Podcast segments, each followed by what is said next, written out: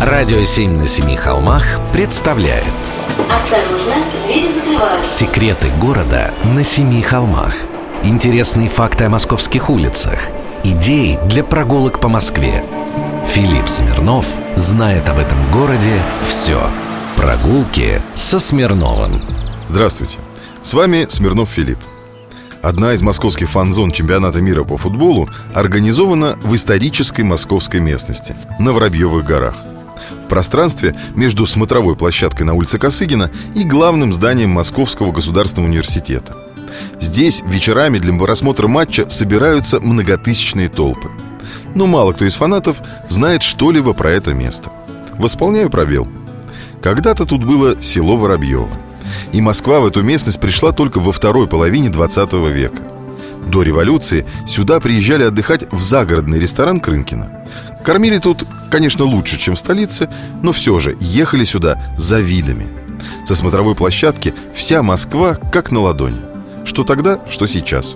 Жаль, что в дни Мундиаля все в основном смотрят на большие экраны и почти не обращают внимания на шедевр отечественного высотного строения, самую большую московскую высотку – Спешу сообщить болельщикам, что 8 сентября 1947 года в 13 часов дня одномоментно в 8 местах в городе на строительных площадках были заложены капсулы с обещанием выстроить в кратчайшие сроки 8 московских высоток.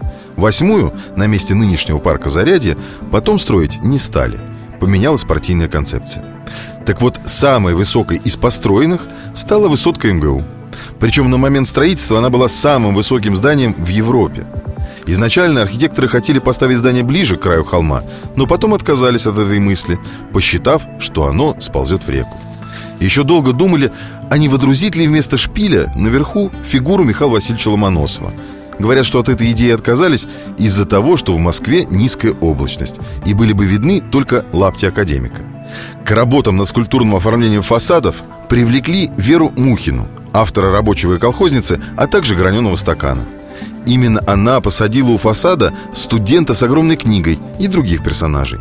Здание получилось красивым и нарядным, стало одним из символов столицы. Будете на Воробьевых в эти дни, полюбуйтесь символом, хотя бы в перерывах между таймом. Прогулки со Смирновым. Читайте на сайте radio7.ru. Слушайте каждую пятницу, субботу и воскресенье в эфире «Радио 7» на Семи холмах.